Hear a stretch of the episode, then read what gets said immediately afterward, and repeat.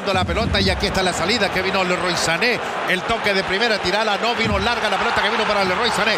Aquí está Leroy Sané que vino por el primero, tiró la pelota. Se ha salvado Manchester City al minuto 16. Otra vez Musiala en la tercera pelota que pierde. El balón que vino largo está adelantado. Haaland le cometió infracción Pamecano, pero estaba adelantado. Para mí estaba adelantado Haaland. Va a ser roja. Esta la quiero ver de nuevo, don Diego. La quiero ver de nuevo, don Diego. Es que es offside, es offside, es offside. Claro. Es offside. Pero se adelantó a sacar la roja. Sí, sí. Han tenido que contener a Tuchel porque iba directamente con el cuarto árbitro pidiendo que se corroborara en el bar la infracción. Aquí está Leroy Sané. Y tuvo que volar Ederson Moraes. Corner para el Bayern. El Gundogan se desvió la pelota. Penal. Penal. Sí, sí, fue mano. Luis. Fue mano. Sí, yo vi mano. Ahora sí, desde el punto penal al minuto 37. Otra vez. En la línea. Haaland.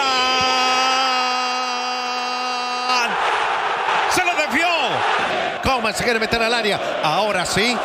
Justo el toque abajo. Vino la pelota. La desvió.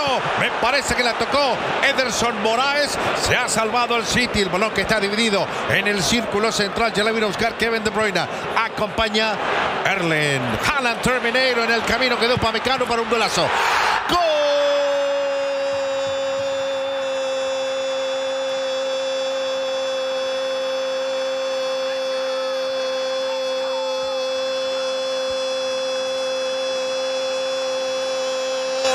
Bueno, Aquí es donde entramos, para mí, en un territorio donde me lo han explicado muchas veces. Me dicen que si la pelota va directamente al brazo es penal, pero si se levanta antes no es penal. Pero aquí la pelota claramente le pega primero en el pie a Kanji y después en el brazo. bueno, penal. O sea, no va directamente. El capitán que quiere igualar el marcador en este partido. Agarró aire. Ahora sí. Le pega Kimmich. Gol.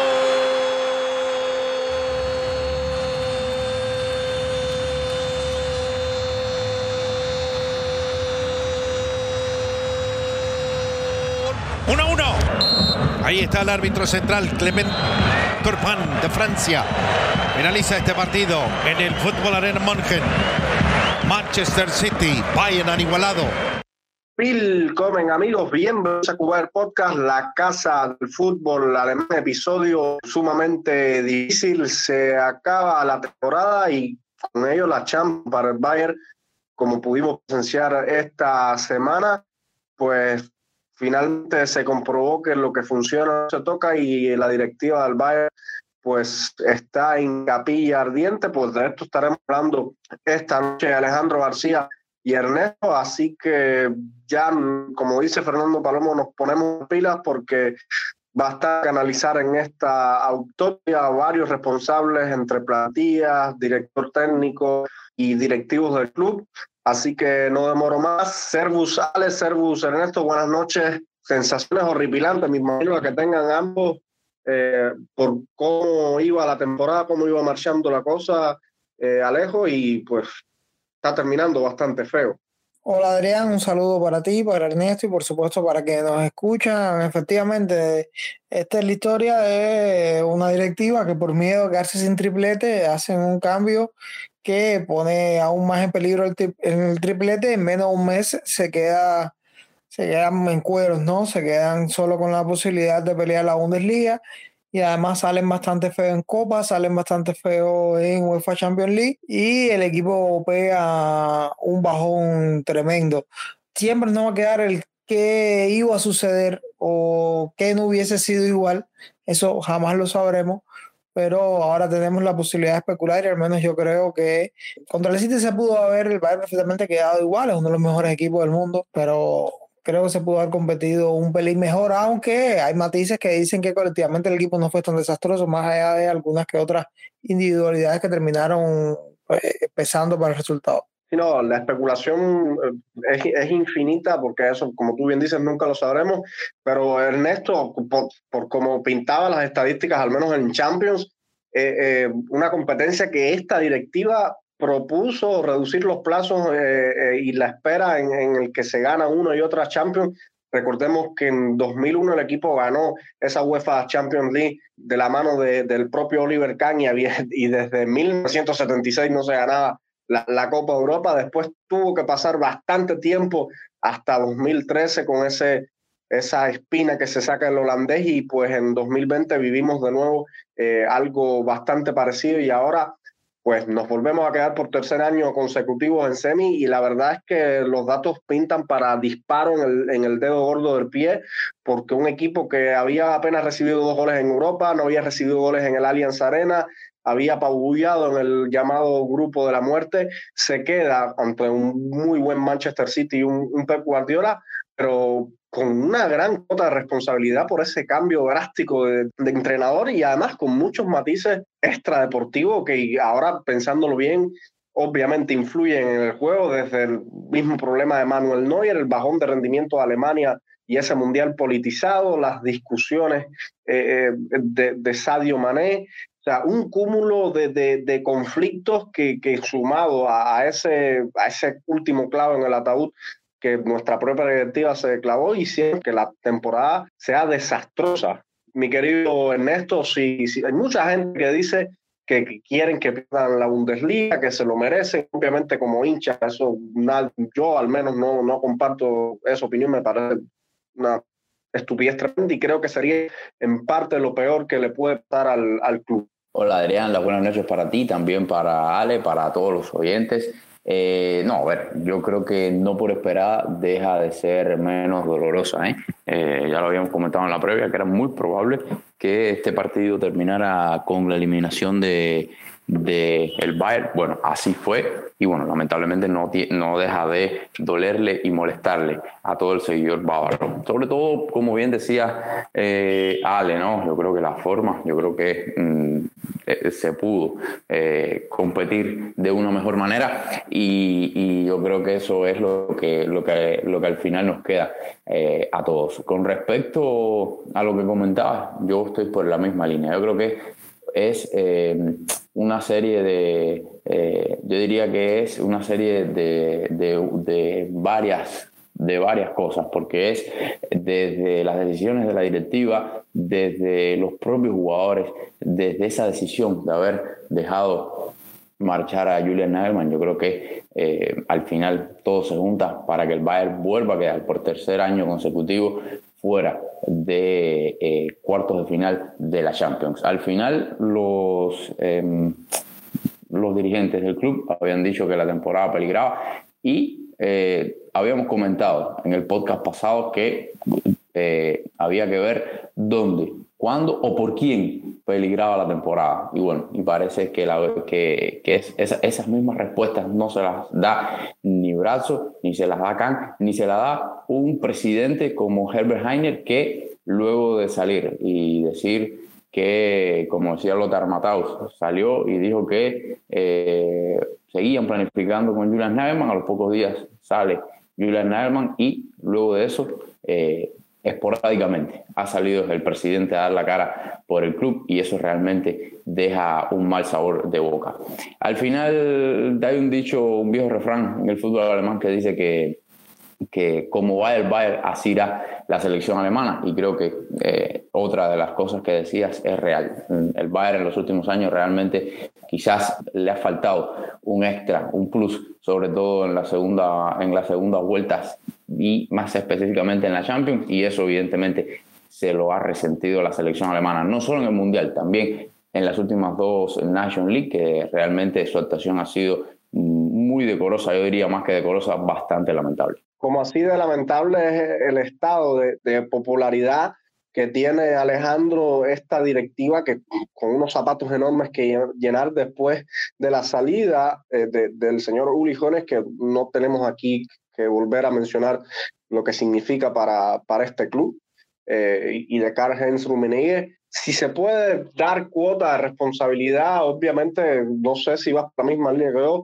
Oliver Kahn, que está siendo muy cuestionado por, por todos en Múnich, como era natural, eh, tiene gran, gran peso. No así, quizás eh, incluso lo que podríamos sopesar en el caso de, de, Hassan es que eh, a cargo de su planificación deportiva venía siendo el mejor año en cuanto a fichajes, si bien ahora reaccionan tarde y ahora admiten que, que dejar la posición de Robert Lewandowski y tomárselo a la ligera fue un error. No sé si tenga el mismo, el mismo peso en la responsabilidad en cuanto a esta debacle. No sé tú en particular cómo lo ves. Está clarísimo, ¿no? Que era, muy difícil llenar los zapatos de Rumeni y de Ulijones, ¿no?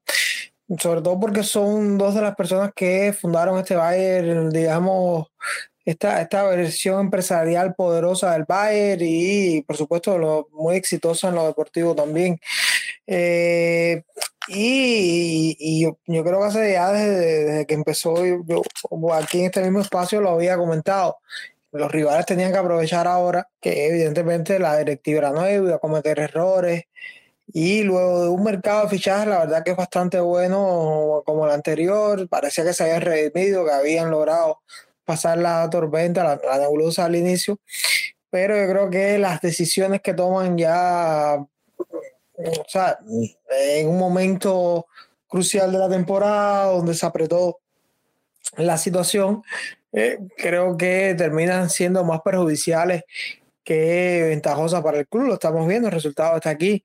Eh, igual eh, no son los únicos culpables, ¿no? es cierto que también los jugadores tienen que poner de su parte, hay jugadores que están en un estado de forma bastante deplorable y a eso no es culpa la directiva. A veces los fichajes, tú haces buenos fichajes, pero no hay fichajes buenos, o, sí, hay fichajes buenos y malos, pero también están los fichajes malos que te salen bien y los fichajes buenos que te salen mal. Por ejemplo, Sadio Mané es un super fichaje, pero sobre todo después de la lesión y lo que significó para él perder ese mundial, que me parece un golpe psicológico bastante importante, no ha sido un jugador con la misma calidad eh, del que empezó la temporada y ni que hablar de aquel jugador que había en el Liverpool. Entonces yo creo que eh, la directiva empieza a cometer una serie de errores cuando se ven acorralados que pueden estar dados por la falta de experiencia. Se dice que peligra el puesto de Gan, que verdaderamente en mí ha perdido a un admirador. Yo era muy fan de esta directiva por el trabajo que venían haciendo. Ahora eh, tengo un poco de duda, pero igual me parece que sería es un poco precipitado expulsarlo, ¿no? Como expulsarlos a ellos, porque los que vengan van a pasar por el mismo proceso de falta de experiencia. O sea, eh, Uli no y, y no, no tuvieron eh, paso perfecto, también tuvieron traspiezos al inicio, tropiezos al inicio.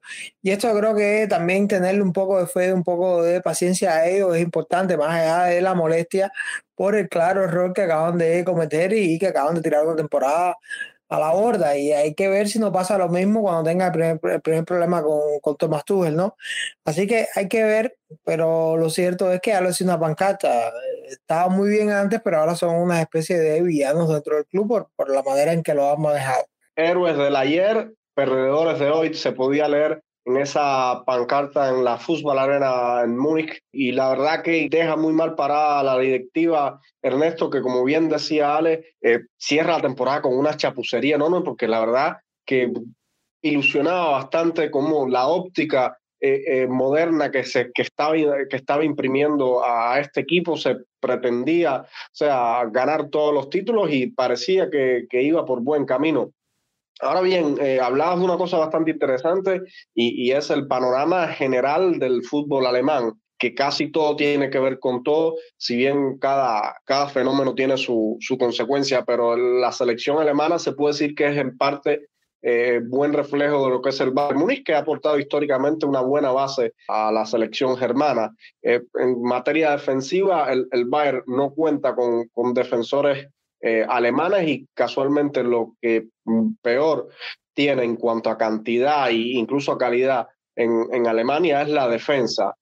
Eh, para esto le suma de que los jugadores en, en, ofensiva, en el mediocampo, que son del Bayern y que constituyen un núcleo importante de este equipo, están en una forma pésima que eh, incluso decepcionaron bastante en el Mundial por cómo habían salido el estado de forma magnífico que tenían con Nagelsmann en el Bayern antes del Mundial, si bien obviamente influyó mucho todo el tema político y las diferencias con, con el gobierno catarí, que todo este conflicto con nosotros eh, tuvimos. Se, se puede eh, entender cómo se puede eh, asociar lo que pasa en el Bayern con la selección alemana, o más bien se puede entender esto como una crisis generacional del, del fútbol germano, una crisis que hemos hablado eh, con bastantes episodios. Ahora sí creen que este, que esta debacle del Bayern tenga influencia en, en el juego, en lo que pueda hacer Hansi Flick con los jugadores en la, en la selección germana. No, a ver, yo creo que es muy difícil separar los logros de la selección alemana eh, a los logros del Bayern. Eh, la selección alemana históricamente ha sido, o sea, el Bayern ha sido eh, uno de los equipos, o sea, el principal equipo que ha aportado jugadores a la selección alemana y eso así ha sido a lo largo de la historia. Y yo creo que del, del, del buen, del buen andar de la selección de, del conjunto bávaro, así ha ido también la selección eh, alemana. También yo creo que va un poco, eh, digamos, ese cambio generacional. O sea, salimos de, aquella gran generación del 2014 que concluye eh, con ese título en el Maracaná. Y luego yo creo que si bien hemos tenido mucho talento, porque hay que decirlo, se ha ido evolucionando, Alemania ha ido eh, sacando varios jugadores con mucho talento, con eh, velocidad, yo creo que ha ido evolucionando desde ese punto de vista, pero yo creo que en parte, eh, y lo han dicho también otros ex jugadores, ha perdido ese ADN, yo creo que ese, ese gen competitivo del fútbol alemán se ha perdido. Yo no creo que Niklas Schula, no creo que Rudiger, no creo que Schlotterberg sean unos paquetes, o sea, para hablar, para decirlo literalmente, eh, y, realmente, o sea, porque se ha culpado en otras ocasiones, se ha dicho que el principal motivo de que la selección alemana no, no tenga un, un buen accionar, eh, sea, ha sido sobre todo por su defensa. Yo no lo veo así. Eh, realmente yo creo que es un núcleo de jugadores que quizás no llenen eh, las camisas de los Bastian Schweinsteiger, de Philip Lam, de Tony Cross, o sea, de Miroslav Klose. O sea, yo creo que mm, si lo comparamos con la generación del 2014 es un poco complicado. Yo sí creo que eh, el fútbol alemán está en un proceso de cambio, son jugadores en su mayoría eh, jóvenes, que muchos, como bien dicho Joshua Kimmich, lo único que han recibido ha sido palos. Y digo palos porque eh, dos National League realmente nefastas, una Eurocopa que dejó muchísimas dudas y bueno, un Mundial que realmente eh, no se puede catalogar como, de otra forma como desastroso al quedar eliminados en esa fase de grupos. Mm, es llamativo también que el, último europeo sub-21 que se celebró, donde casualmente Alemania logra levantar el título, hay varios jugadores importantes de esa selección que no han dado el salto aún. Está el caso de eh, Arne Mayer, que fue uno de los principales jugadores de, de ese equipo. Está el otro mediocampista de el del Augsburg también, que se me escapa el nombre, que fue uno de los mejores jugadores en ese torneo. Y hay varios jugadores que eh, se han quedado, eh, que no han logrado dar el salto. Recién Melvin Berisha también es un jugador de, de, esa, de esa selección que recién está ahora en la, en la Bundesliga. El caso de Florian Wirtz, que lamentablemente tuvo una lesión que eh, impidió su participación en, en, el Mundial. Pero lo que quiero decir es que eh, le ha costado a ese nuevo talento dar ese salto. Yo creo que eso también se lo está eh, sintiendo la selección. Yo sí creo, para ir cerrando, yo sí creo que el talento existe, pero yo creo que se ha perdido un poco también ese ADN alemán, ese ADN competitivo, esa garra que siempre caracterizó al fútbol alemán mucho, mucho trabajo eh, tienen que hacer tanto en la FD como ahora nuestra, nuestra actual directiva. Eh, eh, volviendo al tema Bayern Múnich, Ale, queda, queda una competencia. La Bundesliga, la oncena consecutiva Masterschal, que si bien peligra en el sentido de, que el equipo está, está evidentemente tocado y de que los ánimos en Múnich están muy lejos de ser eh, aceptables. Eh, la postura del equipo tiene que ser la misma que ha sido cada vez que se pierde un gran torneo, salir a, lograr eh, el título doméstico que sigue siendo muy importante y que todo el mundo sabe que en Baviera cuando no se gana la liga, ahí es donde hay una verdadera crisis. Jugadores como Thomas Müller, como Joshua Kimmich, el propio Leroy Sané tendrán un peso importante en, en el resto de la temporada. no sé si, si tú percibas que, que peligra en algún punto, teniendo en cuenta los rivales que, que quedan, este, este onceno título de Bundesliga y, y cuán positivo puede ser cerrar con un baño de cerveza a final de temporada. No, eso siempre es positivo porque los títulos siempre vienen bien, Adrián. Eso, eso está clarísimo. Yo creo que la Bundesliga la va a ganar sobre todo porque el, el, el Dortmund no quiere ganarla. No, no, no están para eso. Ellos siguen en su mundo ahí disputándose eh, con el resto de los equipos que en el segundo lugar. Acabamos de ver una demostración este fin de semana cuando el Bayern se dejaba puntos importantes y el Dortmund ante uno de los coleros de la Bundesliga con un jugador de más permiten primeramente que le, que le empaten dos goles de diferencia, aún así eh, pasado el 90 marcan el tercero y permite que le vuelvan a marcar, repito, con un jugador de más eh, durante casi una hora de encuentro. Así que nada, yo creo que siempre que el tropiece, ojito, ya el Dortmund está atrás, ahora me pintan la cara, ganan todos los que, los que quedan, el Bayern empata, ellos son campeones y bueno, eh, se va a Bolina definitivamente la temporada del Bayern pero, pero sí, hay mucha importancia a los jugadores, el club es consciente de que el título más importante para ellos, la Bundesliga, es el que más, eh, eh, es el que más seriedad se le pone. Yo sé que normalmente tenemos la cultura de que eh, los clubes van con toda la Champions, por supuesto se quiere dar la Champions, pero creo que en Alemania el fútbol local se vive de una manera distinta. El Bayern, aunque la haya ganado las veces que la haya ganado de manera consecutiva, quiere ganarla otro año más y eso no va a cambiar eh, en el, futuro cercano. Así que nada, mm, yo creo que las demostraciones, sobre todo esta, esta vuelta donde el City mucho empuje, faltó el gol y tal, pero bueno, marca pautas ya de, lo que quiere tú, de, de la hora de eh, administrar las presiones, cuándo hacerlas y cómo dividir el bloque rival. Y eso puede irlo ayudando ya de cara ¿no? a los partidos que le quedan en Bundesliga, que no son tantos y que eh, necesitan solo más tener un poco el paso para en definitiva ser los campeones de esta temporada. Obviamente, eh, ese sería el, el, el broche de oro perfecto. Y Ernesto, ya casi finalizando esta, esta noche de debate, eh, se empieza a vislumbrar lo que toda la afición estaba pidiendo. Y es que después de muchísimas temporadas con, con un 9 como Robert Lewandowski eh, y un equipo, un Bayern que siempre ha pegado a la tradición, ha jugado con un, al menos un 9 o que al menos ha tenido muy buenos delanteros, delanteros cumplidores, dígase Mario Gómez y Vikaolic, eh, el mismo Claudio Pizarro, Mario Mandzukic. Eh, eh, el club parece determinado a, a, traer un 9 que pueda proporcionar un plan distinto a lo que hemos visto todas las temporadas, si bien Sadio Mané se trajo para suplir eso y no, no dio la talla en ningún momento, no supo cumplir esos objetivos. Se habla de Víctor Ochimen, un tema que, que incluso, incluso, con las altas pretensiones que ha puesto Di Laurenti, se habla de 150 millones como precio de inicio, el Bayern se dice que irá por todas. Ya en menor rango, eh, y Harry Kane que ha ido per, perdiendo fuerza porque muchas fuentes señalan su voluntad de quedarse en la Premier.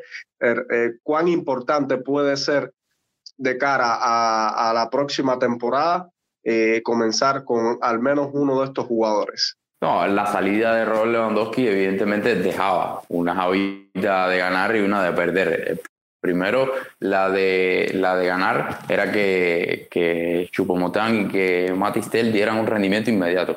Y bueno, y que también eh, el resto de jugadores, el caso de Nabri, el caso de Sané, el caso de Mané, tuvieran un rendimiento también eh, acorde a las expectativas que se estaba generando y acorde a la calidad de los jugadores. La de perder, pues bueno, era que podía suceder lo que está pasando, que realmente eh, el nivel de algunos de estos jugadores se ha quedado por debajo. El caso de Nabri, el caso de Mané, eh, Sané, que realmente le ha costado muchísimo trabajo ver puerta esta temporada. Yo decía que eh, el, partido, el partido de vuelta muere cuando eh, el, partido de vuelta de Manchester City, muere cuando eh, Leroy Sané falla ese mano a mano. Para mí, ahí el partido, se, la, remota posibilidad que tenía el Bayern de poder remontar el partido se escapa, se fuma en ese instante. Y yo creo que, eh, que Musiala, o sea, el máximo goleador del equipo, ya resume lo que va, lo que, lo que va haciendo. A mí lo que no me gusta y no me convence es la forma que se han venido ahora utilizando para eh, hacer ver que necesitamos un 9. Eh, es quizás lo que menos me gusta. Oliver Kahn, luego de la, de, del partido entre el Manchester City, salió con unas declaraciones un poco molestas, diciendo que había un solo nuevo en la cancha y no jugaba para el Bayern. O sea, yo creo que en un momento como ese, de meritar a, a, tus delanteros, yo creo que eso se ve feo. Un jugador como Chupomotán, que si bien es cierto, no es un jugador top, pero hizo un esfuerzo, venía de una lesión se recuperó para tratar de jugar ese partido, o sea, soltar del palo ese eh, terminar apenas minutos después que te acaban de eliminar de la Champions, yo creo que es un poco doloroso. Y Thomas Tuchel eh, en la previa a mm, muchos estaban pidiendo, ¿no? Un poco de que le dé un poco más de chance a Matistel. Eh, ahora en la previa del partido ante el Mainz dice que de momento el jugador francés va a seguir entrando de, de cambio. O sea, yo creo que también mata un poco esa esa sensación de que se puede contar con el joven francés un poco más y darle un puñado, un poco más de minutos y no solo un puñado de 15, 10 minutos como se le venía dando al, al, al, delantero. En cuanto al sustituto, yo creo que lo ideal sería igual, lo mismo que se dice con Julian Nagelsmann, sentarse con Thomas Tuchel, que, que el entrenador alemán eh, decida qué tipo de jugador, qué tipo de perfil. A mí realmente me gusta mucho Víctor Rochimen porque yo creo que da, eh, yo creo que es el perfil más adecuado para eh, Thomas Tuchel, es un jugador que te puede jugar, eh, te puede aprovechar las segundas jugadas, tiene mucha movilidad, tiene mucha potencia, yo creo que eh, le puede venir muy bien a, a, a, este Bayern, lo que habría que ver, eso sí, el precio con que lo va a tasar Aurelio de Laurenti, sabemos que es un, un presidente, un dueño que no, no se caracteriza por dar su brazo a torcer a la hora de soltar un jugador y bueno, va a ganar la Serie A en Italia, así que como ya lo había dicho, eh, no necesitamos vender, así que estoy convencido que menos de 100 millones no va a costar el delantero nigeriano. Habrá que ver, ya estaremos hablando de seguro a medida que se acerque el verano sobre lo que será todas esta, estas novelas que como siempre eh, nos trae el mercado de fichajes que parece va a estar bastante entretenido para nuestro club en la búsqueda de enderezar un poco el rumbo después de este fiasco de temporada. Ale, ya termino contigo. No sé si puedes hacer una valoración de ambas declaraciones de Tuchel después de, la ida y la vuelta. ¿No viste nada raro en, alguno de sus comentarios? Sobre todo lo que el, común denominador fue estar enamorado del club. No sé qué, qué impresiones te da luego de, la amargura de, esta eliminación y de cómo se. Yo quizás entiendo un poco lo que él se refiere, pero no me, a mí no me parecía, eh, eh, digamos, eh, el momento para estar enamorado precisamente del Bayern, un poco inaudito. No sé tú cómo lo valoras en esa faceta de Tuchel, que la verdad no, no me lo esperaba. A ver, voy a responder de primero y después voy a regresar a algo que, le preguntabas a Néstor. Lo primero es que cada cual siente y vive los partidos de una manera distinta. Eh, tú, él estuvo ahí y quizás se refería a que a pesar de que las cosas no están saliendo bien, eh, las ganas que el equipo le pone, lo enamoró, lo, le enamoró la afición, no sé, eh, lo enamoró a él y eso hay que respetarse, lo creo. Eh, y a mí me parece que Tuchel es un tipo que sabe llevar muy bien la prensa, que sabe cuándo ser irónico, que sabe cuándo dar una declaración para sencillamente sacarse a la prensa de arriba, cuando ser populista, en fin, es, un zorro viejo en estos sentidos, no, no me preocupa mucho. Ahora, con respecto a, a lo del 9, la planificación deportiva se hizo con Julian Naelman. Naelman entendía que no era necesario. Y Nagelman, el equipo de Nagelman, fue el primer equipo en Europa en llegar a 100 goles, si mal no recuerdo. O sea, que de cierto punto le estaba saliendo bien el plan. Ya luego, si hay jugadores que empiezan a pegar un bajón o si se empieza a extrañar en determinados momentos, eso se puede discutir. Pero siempre el equipo llegó al día de con goles y jugando muy bien. siempre. Recordar que el equipo pierde el liderato de la Bundesliga cayendo del Bayer Leverkusen, un equipo que si bien venía muy bien, no era un equipo que estaba en la parte arriba de la tabla. Eh, de hecho, entra a puestos europeos con esa victoria, si, mal no recuerdo igual. Pero cada vez que el equipo se enfrentó en Bundesliga a rivales directos, o sea, rivales que estuvieran entre los cuatro o cinco primeros, cada vez que se jugó en Champions, el equipo tuvo gol y jugó bien. El equipo de Julian Nalman, que para mí estaba ganando madurez, sobre todo en Champions, porque había aprendido cuándo sufrir, cuándo la pelota, en fin, cosas que ya no vale la pena analizar. Ahora, ese equipo hizo que un jugador como Además Musiala, que coincido con Ernesto, que, que se ve que sea Musiala a esta altura, que Paco le tenga que hablar, pero bueno, potenció a un Yaman Musiala y hizo que Eric Massin Chupomotín tuviera posiblemente la mejor temporada de su carrera. Eh, muy efectivo, marcando muchos goles, pero dándole una pizarra y un contexto determinado a Eric Chupomondín para que lograra eso. Una vez que ya Dalman no está, que viene Tuchel con nuevas ideas, con eh, ideas que aún no puede poner en práctica, que aún no puede desarrollar al 100% porque no tiene tiempo para trabajar de cara a un partido tan importante, le da las funciones básicas y, en esas funciones básicas a los jugadores, en esos esquemas tan puros como los 4-2-3-1 que todo el mundo aclama, eh, que estamos cansados de decir también que da lo mismo 4-2-3-1 que 10-54. Ah, igual, o sea, es lo que se le pide a los jugadores, las disposiciones que se le piden a los jugadores, pues con otras disposiciones, Chupomotín vuelve a ser lo que era, vuelve a ser un jugador que le falta para estar en la élite. Y eso que le falta se lo daba a Naelman con la pizarra y le salía bien, le resultaba pero ya no está. Entonces, es muy descarado además que Oliver Kahn diga eso cuando hace nada renovó a Chupomotín. Mira, si pensaba eso, ¿para qué lo renovaste?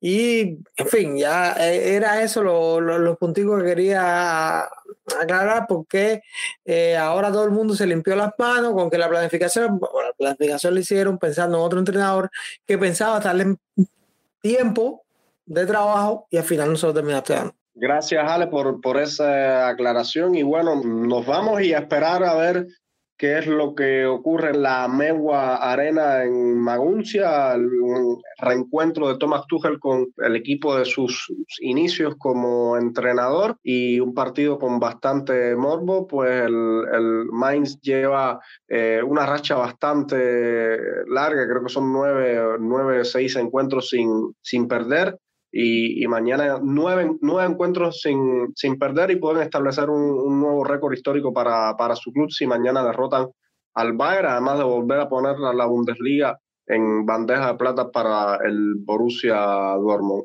Pues mis amigos, muchísimas gracias Ale, muchísimas gracias Ernesto por estar aquí en este episodio. Estaremos de seguro la semana que viene analizando qué es lo que nos preparó este, este partido contra el Mainz y gracias también, por supuesto, a nuestros oyentes. Sí, gracias Adrián, eh, eh, gracias también a Ale, a todos los, los oyentes. Eh, solamente puedo recordar que Pavar no va a estar disponible para el partido ante el Mainz. Yo creo que es un partido donde va a tener el Bayern realmente que que, dar ese golpe en la mesa porque ha sido una semana, venimos unas semanas, eh, para decirlo en plural, desastrosas, eliminación de la Bucal, ahora eliminación de la Champions y no ha sido más desastrosa porque realmente el Borussia Dortmund ha estado pecho friando en la Bundesliga y, porque si no realmente la historia eh, pudiera ser otra. Lo único que pido para el fin de semana es una victoria del Bayern y que por favor cesen el, el fuego que se tienen eh, jugadores y directivas cada vez que se paran delante de un micrófono. El último que lo habíamos pasado por alto también fue Marraui, con unas declaraciones bastante con bastante morbo en una situación eh, o sea, eh, prácticamente después de la eliminación. Así que yo creo que con eso sería un fin de semana bastante, bastante tranquilo. Como siempre, un placer y ya estaremos aquí. Esto es uno de los podcasts amargos que a uno le toca grabar. Un pocas alegrías que contar, pero ya estaremos por aquí la próxima semana, ojalá, para hablar de cómo el Bayern está un pasito más cerca de coronarse campeón nuevamente. Mismo es Ale, gracias de nueva cuenta a ambos por la excelente compañía como cada semana y ustedes, eh, por supuesto, el, agradecimiento infinito por escucharnos, por sus comentarios en, nuestra cuenta en Twitter, arroba Podcast, en, en iVoox y en las distintas plataformas de podcast. Nosotros ya nos vamos despidiendo, y como siempre les digo, mía san mía y hasta la próxima.